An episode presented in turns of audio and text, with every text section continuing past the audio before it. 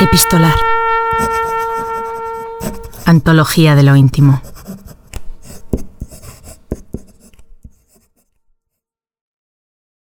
Tálata Rodríguez nació en 1978 de madre argentina y padre colombiano. Entre los 10 y los 22 años mantuvo con su padre una relación estrictamente epistolar. Él era profesor, pintor, escritor, viajero y nómade estelar, como puso alguna vez en un pasaporte. Las cartas que su padre le mandaba eran más que cartas. Llegaban con semillas, ramas, pétalos, hojas y acotaciones a veces ilegibles. En uno de sus muchos viajes, su papá llegó a una región amazónica en Colombia. En esta carta que Talata lee y que salvó de la muerte por humedad, su papá le cuenta cómo es la selva.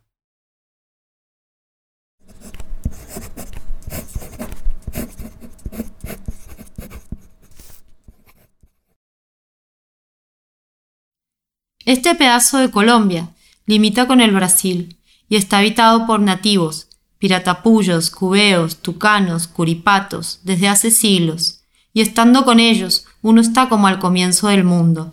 Andan descalzos, los niños y las niñas caminan con destreza, saltan charcos y son muy queridos por sus padres.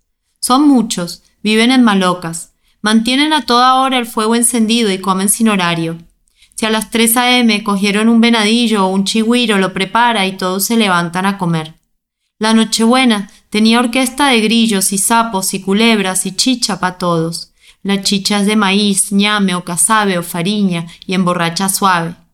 Bailan un carrizo, un baile en espirales, como si una serpiente se desenroscara y el hombre toca el carrizo, la flauta de caño y la mujer va de gancho. A las indígenas les gusta el cabuco, el hombre blanco, y el amarillo, la gente rubia. Todos llevan algo de comer o de beber a la fiesta.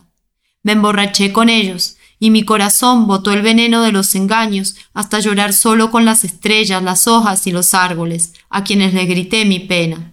El viento de la selva sopló fuerte y se llevó el nombre de la única mujer que existe para mis sentimientos, Talatandrea Soray.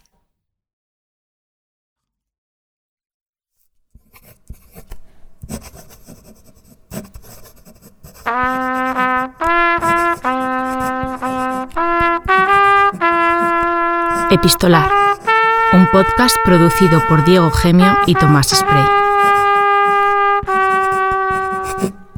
Búscanos en las redes sociales como Epistolar Podcast.